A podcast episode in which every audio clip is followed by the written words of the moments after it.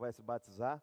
Ontem eu recebi um, convite dele. Falei, olha, ele falou assim: queria te dar uma notícia. Vou me batizar na segunda-feira e queria que você estivesse lá. Né? Então é gostoso isso daí, né? Você vê uma pessoa que às vezes cresceu junto com a gente, né? conheceu Jesus e, e hoje está tomando a decisão de se batizar, né? descer as águas. Né? Ô, irmão, pode sentar aí, você. É, Deus fez um milagre na vida dele, né? Só de ele estar tá aí pé tocando aí, né? Semana passada estava quase morrendo com a pedra no rim, né? A gente fala isso porque nunca teve, né? Mas diz que é feio o negócio, né?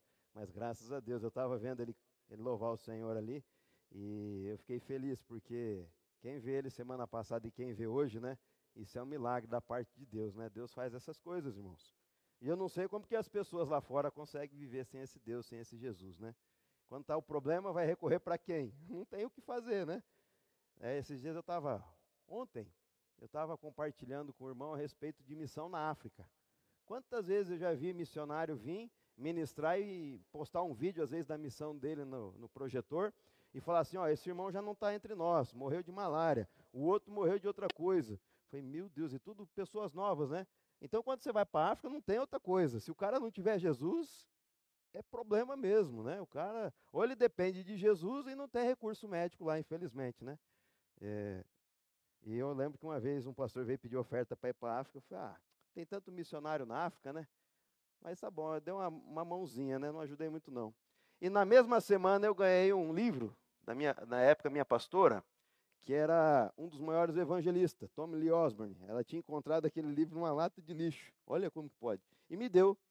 Né? Eu comecei, eu li ele em um dia, aquele livro. Que era, ele falava a respeito de evangelismos assim, 50 mil pessoas em estádio. E, e na África, há, há tribos que acreditam que quando você faz alguma coisa de errado, não tem solução. Então a pessoa tem que se enforcar. E existem árvores que pessoas, você passa assim, diz que é normal ver pessoas penduradas lá, né? Então por isso que ele pregava Jesus e era necessário, sabe? E esse pastor que eu ajudei para a África, ele achou que às vezes ia ser fácil. Mas não foi fácil, não, pastor. Diz que ele chegou, só teve comida boa quando chegou em Joanesburgo. Depois que entrou lá para dentro, diz que os irmãos andavam 40 quilômetros para adorar o Senhor. Culto de 5, 6 horas, praticamente só de louvor e adoração. E ele falou assim, no final do culto que ele havia ministrado, o pastor falou para ele, ó oh, irmão, você vai ter que dormir aí em cima. Né? Nós não temos lugar para te hospedar. E a igreja não tinha um teto, era meio palha assim. Ele dormiu três dias em cima do altar, porque não tinha outro lugar para ele dormir. E banho, acho que foi uma semana sem tomar banho. Então, meus irmãos, não é fácil não fazer missão, né? Então, quem tem esse coração voltado para isso é de Deus, né?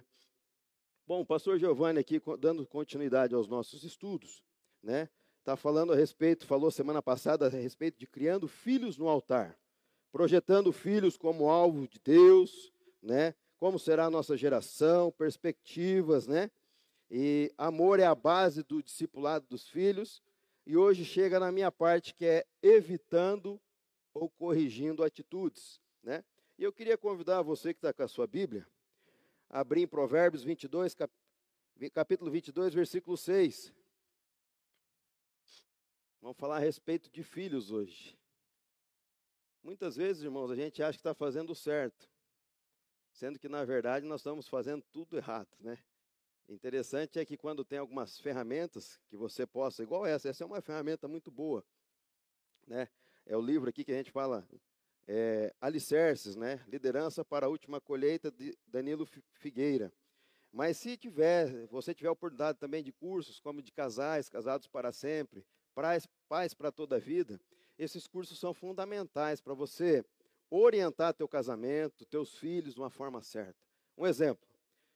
Quem aqui sabia que você não pode bater no seu filho com a mão? Alguém sabia? A mão que você, olha, maravilha. A mão que você faz carinho não pode bater. Hoje não pode, corta isso aí no vídeo, senão eu vou ser preso, né? Hoje a Bíblia orienta o quê? Corrigir seu filho com vara, né? E eu não sabia. Quantas vezes minha mãe não sabia? Quantas vezes não apanhei de, de mão, chinelo, cinta, né? Isso não foi feito para bater. Agora, por que o da vara? Você tem entendimento por que o da vara? Porque a vara nunca está perto. A hora que você está com raiva do seu filho, até você caçar uma varinha, você voltou, você já não está mais com raiva. Não é verdade? Você sabe por que, que a bunda é carnosa? foi feita para apanhar. Não é para bater nas pernas ou no corpo. Não é com raiva, é para correção. Faça um teste, só não precisa bater, só toca três varadinhas que está na Bíblia, né? Não precisa bater com força, né? Como que a, a criança, né, entende a respeito daquilo? Porque é bíblico. E muitas vezes a gente faz as coisas da forma errada porque nos falta conhecimento, não é verdade? Então vamos ler aqui Provérbios 22, capítulo 22, versículo 6. A Bíblia diz assim: Ensina a criança no caminho que deve andar, e ainda quando for velho, não se desviará dele. Feche seus olhos, vamos orar mais uma vez. Pai, em nome de Jesus, a tua palavra já foi lida nesta manhã, Deus. Deus, que o Senhor já venha ministrar através do teu Espírito Santo, em cada vida, em cada coração, em cada mente, nos dá renovação da mente, nos dê entendimento a respeito daquilo que o Senhor quer fazer nas nossas vidas, nos orienta, papai, que possamos sair daqui entendendo daquilo que o Senhor queira. Pai, todo mal, tudo aquilo que venha tirar a atenção, ou tudo aquilo que venha confrontar e que não agrada, Deus, tudo isso eu repreendo em nome de Jesus. Mas ministro, Deus, a tua graça, a tua bênção, a tua paz e a diferença através da palavra, Deus, nesta manhã. Em nome de Jesus, também me coloco na posição de servo, enche-me com a tua presença e com o teu Espírito Santo. Aquilo que é necessário falar, que o Senhor me use. Aquilo que não for, faça-me calar. Em nome de Jesus. Amém. Meus irmãos, quando a gente lê esse versículo, ensina a criança no caminho que ela deve andar, e quando for velho, não se desviará dele. Essa é uma promessa condicional. O que é condicional? Deus fala assim: ensina no caminho que deve andar e não se desviará. A condição, você tem que fazer algo, né? Não é que Deus vai fazer por você. A responsabilidade é tua, condicional a você. Nossos filhos serão firmes e tementes a Deus, porém a condição é de ensinarmos. A condição é de você ensinar o seu filho. Aí quando você fala a palavra o caminho, não se trata menos apenas de ensinar o caminho, mas no caminho. O que, que quer dizer isso? Lado a lado, juntos, né? Convivência, exemplo. Você tem que ser exemplo para o teu filho, caminhar junto com o seu filho. E hoje isso é raro acontecer essas coisas, né? Antigamente também era. Eu lembro assim que quando eu ouço a história dos mais antigos, né? No caso da minha família, eu me lembro que meus avós era não, como às vezes não tinha estudo na região, enviava as crianças para um colégio interno. Né? Isso, na época, era chique, vamos falar assim. Né? Enviava lá minha mãe, minhas tias, meu, meu tio, para ficar, às vezes, um ano, seis meses sem ver a família. Né? Mas, na verdade, não é isso que a palavra nos ensina. É convivência, é relação, pai, filho, mãe, filho. Né? Então, não é, é mais fácil. Hoje a gente vê hoje em dia, é muito mais fácil levar seu filho no colégio de manhã tirar do colégio, depois você enfia ele numa aula de inglês, num judô, num futsal, e fica o dia inteiro fazendo coisas, enquanto o pai e a mãe às vezes está trabalhando. Né? Às vezes tem por necessidade, quando os dois precisam trabalhar, não posso a gente não, não tem o que fazer. Mas na verdade, quando Deus tem esse propósito, é para você andar lado a lado, ser exemplo, ensinar juntos. Né? Isso demonstra relacionamento oferecer uma vida de exemplo, andar junto. E quando eu falo a respeito disso, eu lembro muito do meu filho mais velho, João Pedro, né? Um filho da promessa que Deus me deu, minha esposa é séria, Jesus curou, e de repente Deus me dá, e quando ele era pequenininho eu passei pouco tempo com ele. Hoje eu estou tendo que correr atrás, por causa do meu trabalho, eu viajava muito, não ficava muito aqui, tinha que resolver problemas fora. Quando eu chegava, já ia para a fazenda, a minha esposa ficava com ele na cidade. Então era uma coisa mais difícil, né? Às vezes eu tinha até um sentimento, puxa, ele, às vezes ele gosta mais da mãe do que eu, do que de mim. Mas não é, é porque eu não fui tão presente na vida dele quando pequenininho. Hoje, com uma, o segundo, já é diferente. É agarrado comigo. Estou indo para a fazenda, quando eu vejo ele está dentro do carro. Pai, vou junto, pai, quero ir junto. Né? Então, ele já foi uma criação diferente. E hoje eu estou tendo que correr atrás do tempo, né? procurar ficar mais tempo com meu filho, né? procurar fazer coisas que ele gosta junto com ele, né? procurar interagir mais, procurar conversar mais, porque eu tenho que trazer ele para perto de mim, andar junto, ensinar junto. né? Eu acho interessante que é, eu acho muito bonito quando assim, na minha área, quando eu vejo, vamos falar na agricultura, eu vejo, eu fui ver uma família em Cianorte, ali era o pai colhendo numa máquina, o filho trazendo, é uma, a gente fala de bazuca, né? Vai lá, colhe o grão, volta, e o vô e o neto, né, o mais novinho, o filho dele, no caminhão entregando o grão na cooperativa. Que coisa mais linda isso, né?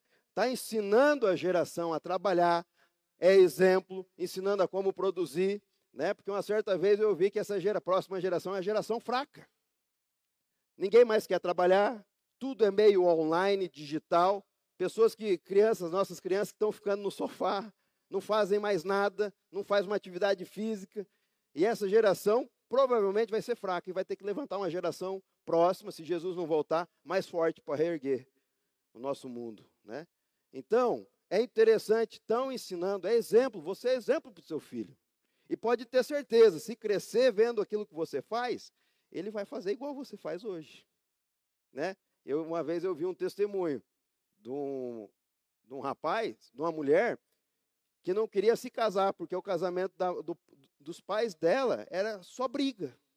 Só briga, o pai maltratando a mãe, né? o pai brigando com a mãe. E quando chegou na, na hora de ela casar, ela não queria porque o homem só vai me machucar, o homem só vai me ferir, entendeu? Então, ela cresceu vendo aquilo e depois ela não queria aquilo para ela, né? Teve que fazer uma quebra de maldição, uma libertação a respeito disso, né? Orar muito para Deus mudar a vida dela.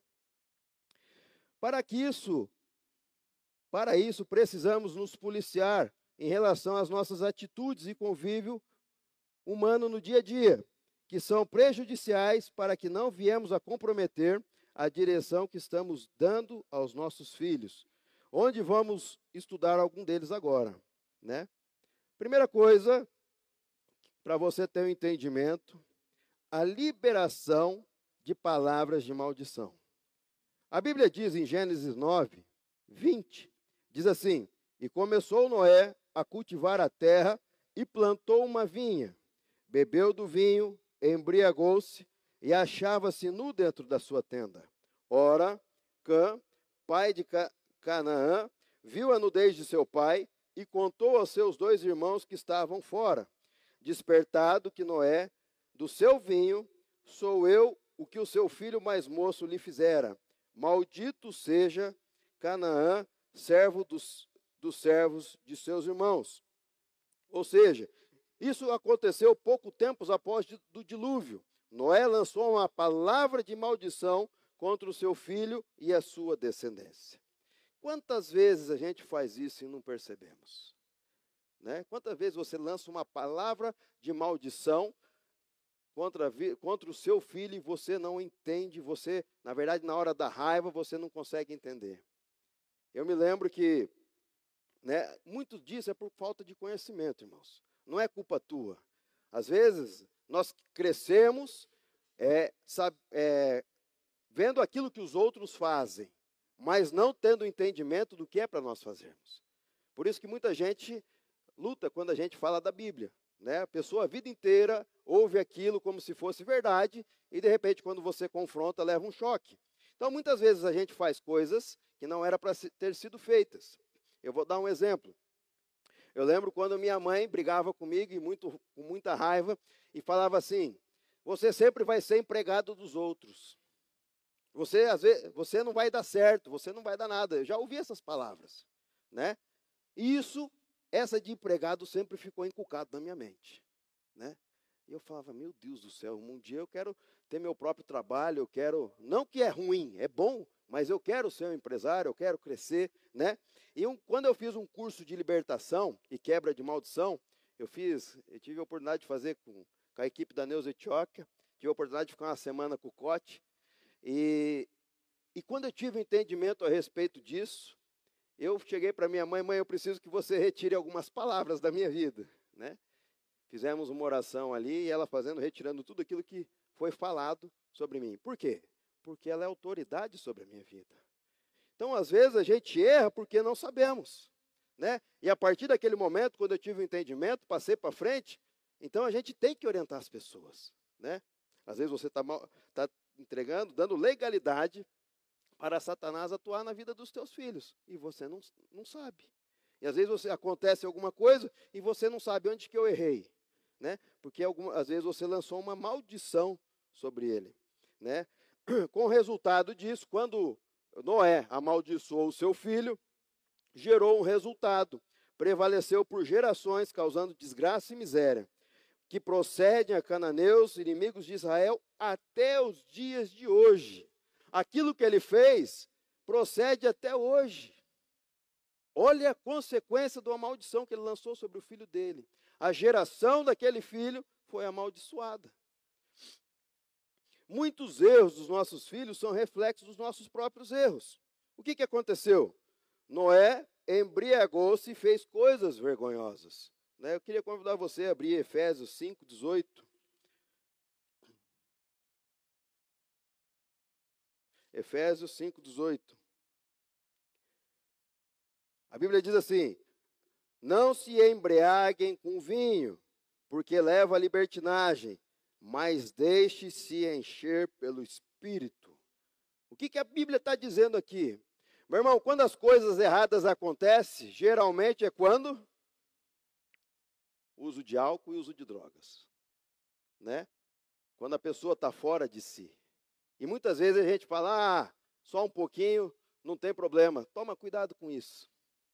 Porque geralmente quando há briga em casais, quando há briga com, entre pessoas, geralmente é por causa da maioria, porque o álcool é uma droga é, social, é algo que é permitido, não é feio na sociedade. Mas a maioria dos entendimentos é ocasionado através do uso de álcool.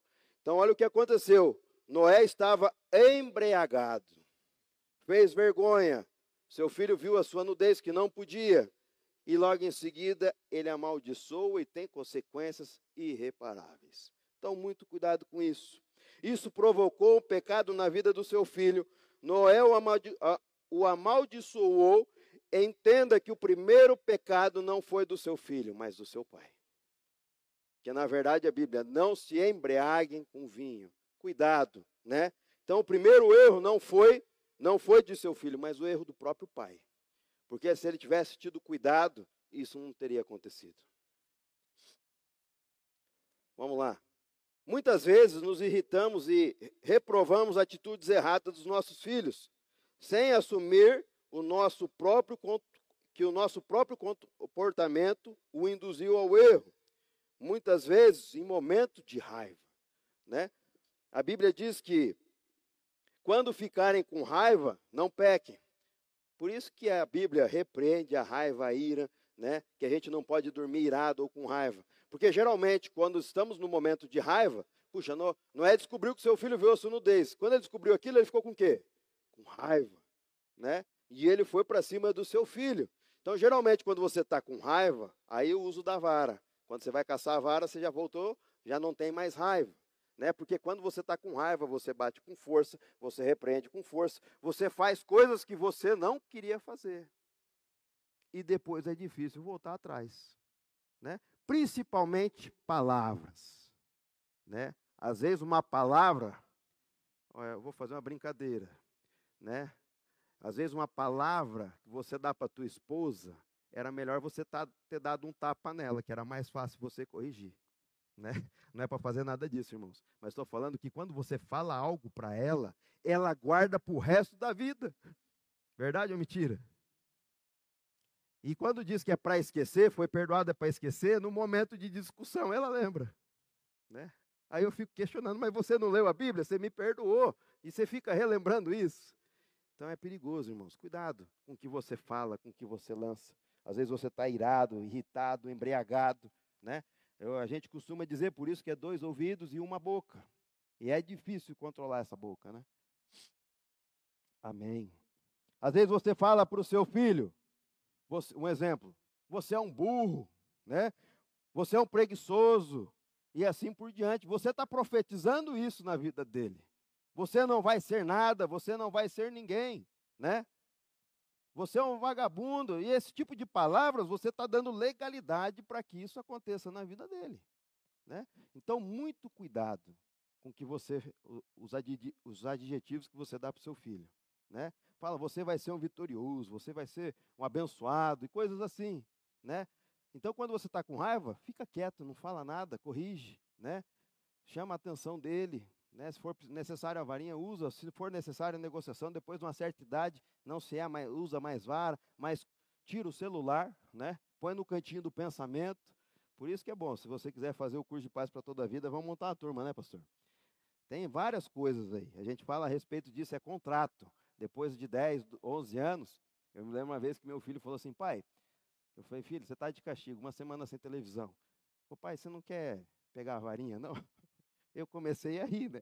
Falei, por quê? Não, pai, porque uma semana é muito, né? Você vê como que não precisa bater às vezes, não precisa corrigir assim, né?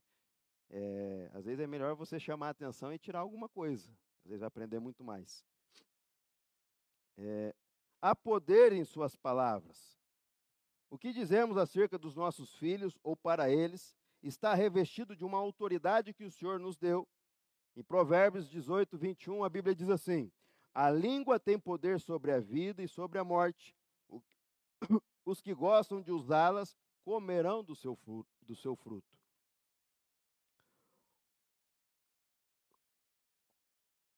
Então, o que você fala tem poder de abençoar vida ou poder de matar morte. Então, cuidado com aquilo que você lança sobre a vida do seu filho.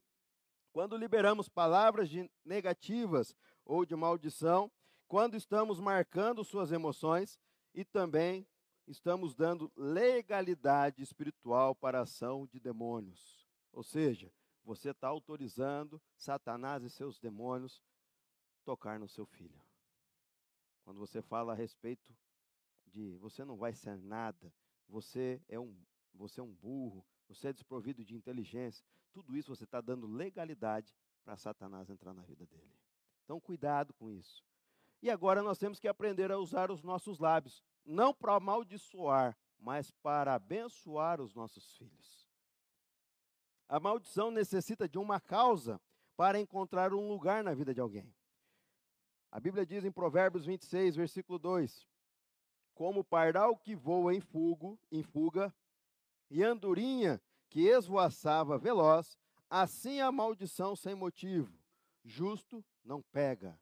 Ou seja, se não tem motivo, não pega. Né? Se você conhece Jesus, as maldições foram canceladas, mil gerações serão abençoadas, né? Então, você, se você não lançar nada que dê legalidade ao seu filho, a maldição não vai pegar, não vai vir sobre ele. Agora, se você der legalidade, né? você está autorizando Satanás a trabalhar na vida do seu filho. Aí eu te dou essa causa, a maioria das vezes são declarações liberadas, autoridades dadas pelos pais. Por outro lado, como bem dizemos, estamos criando espaço para a bênção. Por isso, a criação de filhos é necessário profetizar vitória, bênção, confessar que a palavra de Deus diz a respeito do seu filho, para que sejam benditos na terra crie uma rotina. Né? Uma vez eu vi um pastor que era necessário abençoar o, é, os nossos filhos todos os dias. Né? E eu comecei a ter, às vezes eu esquecia, e eu comecei a criar rotina. Né? Um exemplo: todas as noites eu reúno os meus filhos antes de dormir. Né? Eu geralmente procuro eu colocar eles na cama para dormir, porque se for a minha esposa acaba dormindo com eles. Né? Coloco os dois para dormir, abro um versículo da palavra, simples, explano para eles e faço uma oração. E às vezes, quando eu termino aquela oração, falo amém. Às vezes, um responde e o outro não, porque já dormiu, né? Eu tento prolongar a oração com o olho fechado e já induzo o sono também. Mas abençoando a vida deles, né? Por que, que às vezes dá errado o casamento? Já, será que você já orou pelo casamento do teu filho? Ou da tua filha? Né? Às vezes você não orou, você já orou pela profissão do teu filho, né? Para que ele seja um profissional de sucesso, já orou pra, pelo ministério do teu filho? Né? Então, às vezes a gente esquece dessas coisas. Começa a profetizar, né? Senhor, prepare uma esposa abençoada, um esposo abençoado, um homem de Deus, uma mulher de Deus. Prepare um, os estudos para o meu filho, uma profissão para ele, um ministério para ele. Capacita ele. Você começa a profetizar bênção na vida dele. Cria uma rotina. Outra rotina que eu tenho, quando eu vou levar, geralmente, é, a maioria das vezes eu que levo eles para a escola de manhã, e no meio do caminho eu falo assim, quando eu saio de casa, filhos, vamos orar? E eu começo a orar, Pai, abençoe o dia deles, né? Revista ele, eu, eu gosto muito de revestir, né? Eu peço a armadura para proteger a mente e o coração, né? Para que não venha nada do mal penetrar na mente e descer para o coração. Abençoe a escolinha, né? Abençoe os professores. Oro também se tem alguém com má intenção, tira daquele lugar, né? Tira as más amizades, más companhias, né? Eu também oro, Senhor, que meus filhos sejam influenciadores e não influenciados, profetizar sobre a vida deles. E às vezes quando eu chego atrasado e estou indo para a escola e esqueço de orar, o meu pequenininho, pai, você não vai orar? Né? Virou um hábito, rotina. Então crie estratégias para que você possa abençoar os teus filhos diariamente. É, tem que ser estratégias. E quando você se policia, depois de sete dias, já virou rotina. Então cria isso, cria esse hábito na tua vida, abençoe os teus filhos, ore com eles, né? Profetiza vitória sobre a vida deles. É, outra coisa, segundo tópico, então, cuidado com as suas palavras, né? Você tem poder de abençoar e maldizer. E a segunda é trocar o seu filho pelas coisas. Se você quiser abrir a tua Bíblia em Gênesis 19, às vezes tem alguém que não, conhece a história, nós vamos falar a respeito de Ló, né? Gênesis 19, versículo 1. Diz assim: Os dois anjos, acharam? Quem achou? Tem a Bíblia? Achou aí. Gênesis, Gênesis 19, 1. Os dois anjos chegaram a Sodoma ao anoitecer, Ló estava sentado na porta da cidade. Quando os avistou, levantou-se e foi recebê-lo. Prostrou-se o rosto em terra e disse: Meus senhores, por favor, acompanhe-me à casa do, meu, do seu servo. Lá poderão lavar os pés e passar a noite, e pela manhã seguir o caminho. Não passaremos a noite na praça. Não passaremos a noite na praça, responderam. Mas eles, ele insistiu tanto com eles que finalmente os acompanharam e entraram em sua casa. Ló mandou preparar-lhes uma refeição e assar pão sem fermento, e eles comeram. Versículo 4. Ainda não tinham ido deitar-se, quando todos os homens de toda parte da cidade de Sodoma, dos mais jovens aos mais velhos, cercaram a casa e chamaram Ló e disseram: Onde estão os homens que vieram à casa esta noite? Traga-os para nós aqui, aqui fora para que tenhamos relações com eles. Ló saiu da casa, fechou a porta de trás de si e lhes disse: Não, meus amigos, não façam essa perversidade. Olha, tenho duas filhas e ainda são virgens. Vou trazê-las para que vocês façam com elas o que bem entenderem. Mas não faça nada com esses homens, porque se acham debaixo da proteção do meu teto. Olha aqui, na verdade, Deus mandou esses dois anjos para destruir Sodoma e Gomorra por causa do pecado, certo? E ali, quando descobriram que esses, esses dois anjos estavam ali na casa de Ló, os homens da cidade vieram para fazer uma perversidade com aqueles, com aqueles anjos. E Ló achou que seria melhor, que seria uma coisa boa. Não, ao invés de fazer alguma coisa com eles, está aqui as minhas filhas, duas filhas. Então, Ló estava achando que estava fazendo bem mas muito pelo contrário. A família é um projeto de Deus. Se não fosse a intervenção do Senhor, naquele momento, Ló teria colo colocado em desgraça a vida das suas filhas, tinha destruído as suas filhas.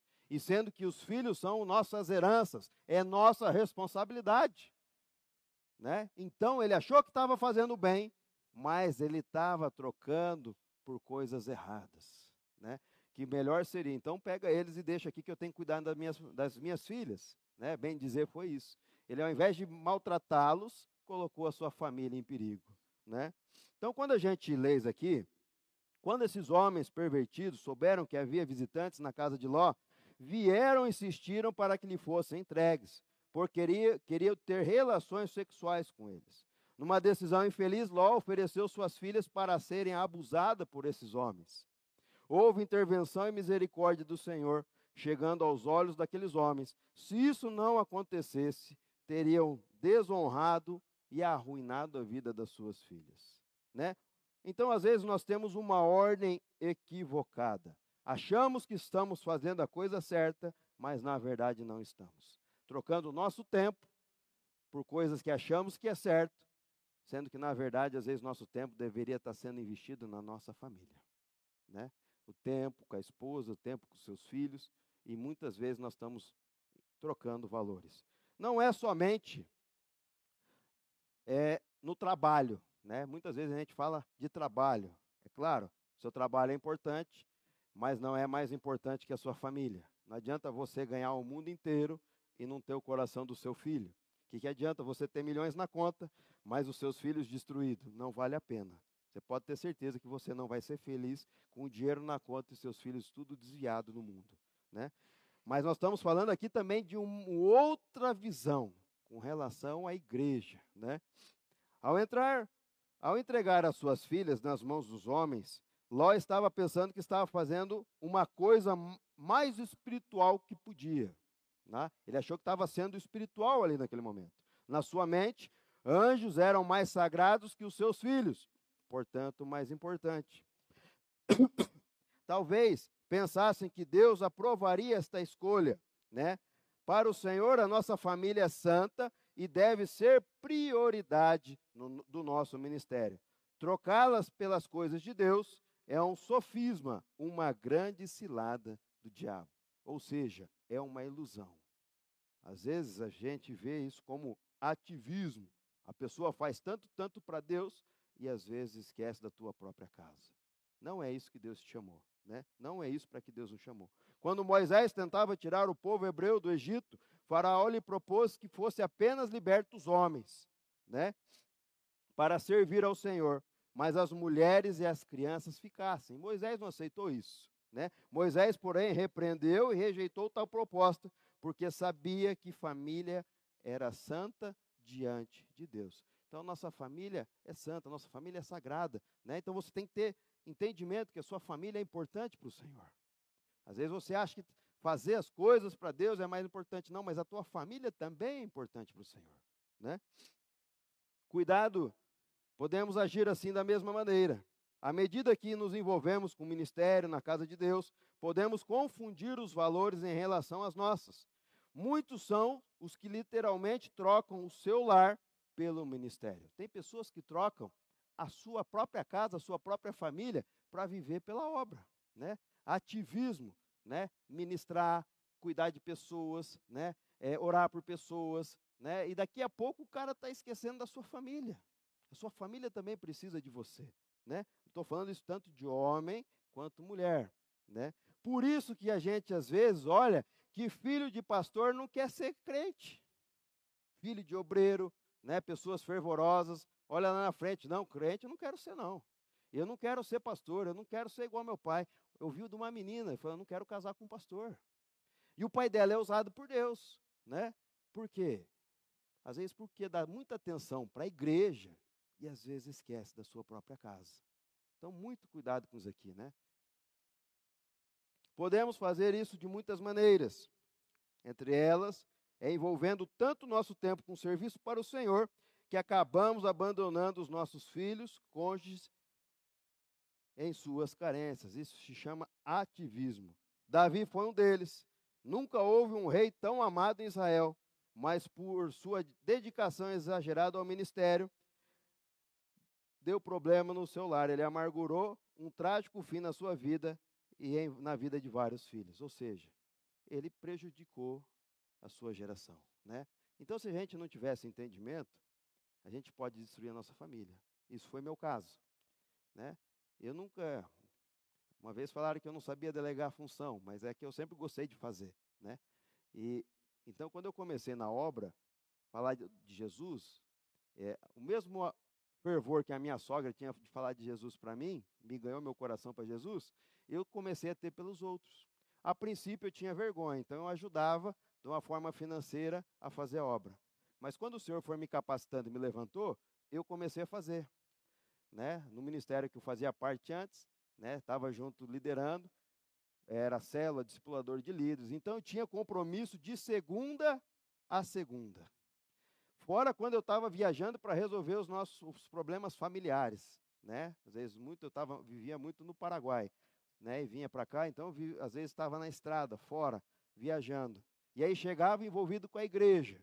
Isso um mês, dois meses, um ano e assim vai por diante. Chega um momento que a família perece, né?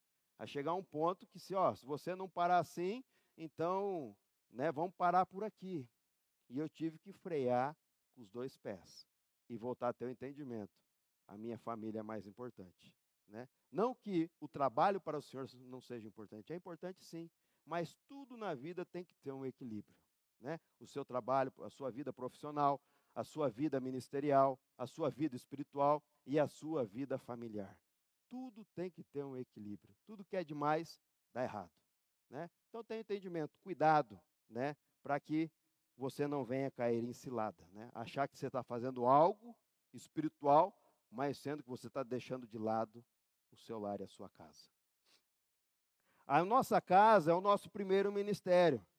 Ao descrever o, o perfil necessário de um ministério de Deus, Paulo ressalta em seu testemunho familiar. Em Tito 1,6 diz assim: É preciso que o presbitério da igreja seja irrepreensível, marido de uma só mulher, tenha filhos crentes e que não sejam acusados de libertinagem ou insubmissão. Em 1 Timóteo 3,12 diz assim: O diácono deve ser marido de uma só mulher e governar bem os seus filhos e a sua, sua própria casa. Para Deus conferir um ministério na sua mão, uma liderança na sua mão, é necessário você ser marido de uma só mulher, ou seja, não ficar caçando mulher à toa por aí, né? relacionamento fora do teu casamento. E segundo, cuidar bem dos seus filhos. Seus filhos devem ser irrepreensíveis, ou seja, seus filhos devem ser exemplos. Então está aí uma condição para você exercer o ministério de Deus, né? Sem ter boa ordem em sua casa, especialmente com relação aos seus filhos, um homem não está apto para exercer um ministério, simplesmente pelo fato de que, no corpo de Cristo, a sua família é a célula principal. Então, você tem que ter o um entendimento que a sua célula principal, aquilo que Deus quer que você cuida primeiro, é a sua própria casa, né? E, e se você não cuidar da sua casa, vai dar errado lá na frente. A sua família é um projeto de Deus. Invista no seu casamento, invista na vida dos seus filhos. Em Mateus 22, 36 diz assim: Mestre, qual é o maior grande mandamento? E Jesus respondeu: Ame o Senhor, o seu Deus, de todo o teu coração e ao próximo como a ti mesmo. Às vezes você está procurando o próximo e o próximo está mais perto do que você imagina. Está dentro da tua casa e você não está conseguindo enxergar ele. Né? Ame sua esposa, ame os seus filhos, invista tempo de qualidade. Né? Você está investindo, você não está perdendo tempo. Às vezes você acha que está perdendo tempo, podia estar tá fazendo outra coisa, ganhando mais dinheiro ou outra coisa qualquer. Mas não deixe de dar tempo de qualidade para a sua família. Né? Os seus filhos são herança do Senhor, uma recompensa que Ele te dá. Né? Então, tudo mais, a sua herança verdadeira, a recompensa de Deus é os seus filhos. Quanta gente quer ter filho às vezes não consegue. Filho é um presente de Deus do jeito que Deus te entregou, da maneira mais perfeita, você tem que tentar entregar para Ele de uma forma melhor que você puder. Às vezes não entrega 100%, mas você fazer o teu melhor. Invista na vida dos seus filhos. Seus filhos são, nossos filhos são heranças, uma recompensa, né? Eu não perco oportunidade, né? Eu, é, a minha esposa era estéreo. Eu lembro quando recebemos a notícia, a médica falou, ó, Vamos ver uma coisa e uma outra coisa que minha esposa estava sentindo, e ela falou: oh, vocês não podem ter filho. Né? Eu falei: puxa vida, e agora, né? E no mesmo dia que eu recebi aquela palavra, eu fui no culto e recebi uma palavra profética: se prepara que Deus está te dando um filho. Eu falei: meu Deus, que coisa louca, né? Eu recebi aquela palavra. Minha esposa engravidou, ela foi curada, está lá com o João Pedro. O diabo tentou matar o João Pedro depois, Jesus curou ele também. Né? Então, é, isso é um presente de Deus. O diabo tem tentado, mas Deus não tem deixado. Será que eu vou, não vou cuidar da melhor maneira que eu posso do meu filho? Querer estar junto com ele. Ontem mesmo, e Deus nos agraciou com as crianças maravilhosas. Ontem eu estava só o dia dos homens, né? Fomos no shopping buscar um negócio que meu cunhado deu errado no terno, ele casou ontem, e o terno, o paletó foi errado. Falei, não, deixa que eu vou lá buscar, vou passar um dia de homens. Levei as crianças para almoçar comigo no shopping, depois fui procurar um tênis para o meu mais velho, e chegou na loja, Nossa, que criança mais bonita, né? Que filhos bonito, educado. Falei, o pequenininho é pinga-fogo, ele está com vergonha, né? Mas o mais velho é o filho da promessa. Aí eu começo a entrar com o meu testemunho. Minha esposa era estéreo, Jesus curou a minha esposa, Jesus curou ele. Pronto, daqui a pouco estou falando de Jesus, né? Então nós temos que honrar aquilo que Deus tem nos dado. Aí já entro no segundo, ó, o segundo é resposta de oração no monte. Eu descendo do monte na madrugada, Deus me falou que estava me dando o segundo. E as pessoas ficam impactadas com isso. Aí fica interessada, pronto, daqui a pouco já estou chamando para ir para a cela. É assim que funciona. Mas eu estou te dizendo isso porque, pensa, os teus filhos são tua herança. O resto são coisas. Invista na sua família. Não deixe o diabo tirar aquilo que Deus te deu. Amém? Vamos ficar de pé? Fazer uma oração. Já vou passar a palavra para o Rio, está ministrando a ceia. Feche seus olhos. Se quiser colocar a mão no seu coração, vamos orar ao Senhor. Pai, obrigado pela tua palavra de, desta manhã, Senhor, onde o Senhor nos ensinou a respeito dos nossos filhos. Pai, que nós possamos estar remoendo esta palavra durante essa semana. Que possamos estar criando rotinas de abençoar os nossos filhos e não de amaldiçoar. De lançar palavras de bênção, de ter o um entendimento que devemos investir tempo de qualidade na vida dos nossos filhos, lado a lado, no caminho, que possamos ser exemplos para a nossa geração. Sabemos que reconhecemos que nossos filhos são presentes do Senhor. Então Deus nos capacita cada vez mais a cuidarmos, orientarmos, a profetizar as bênçãos, Deus, a profetizar um futuro próspero e abençoado, Deus, em nome de Jesus. Aleluia. E Pai, no mundo espiritual, eu quero dar uma ordem para Satanás e seus demônios. Todo espírito das trevas que vem agir no meio da nossa família, agora nós repreendemos em nome de Jesus. Satanás e seus demônios, todos os planos no mundo espiritual de destruição, de derrota, de separação, agora nós repreendemos em nome de Jesus. E profetizamos, Pai, restauração, amor, graça, favor imerecido, Deus, cuida dos nossos filhos, cuida do nosso casamento, cuida, Senhor, da nossa família. Nós precisamos do Senhor. Muitas vezes, Deus, sabemos que Satanás tem investido nessas crianças. Às vezes nós nos sentimos culpados, Deus.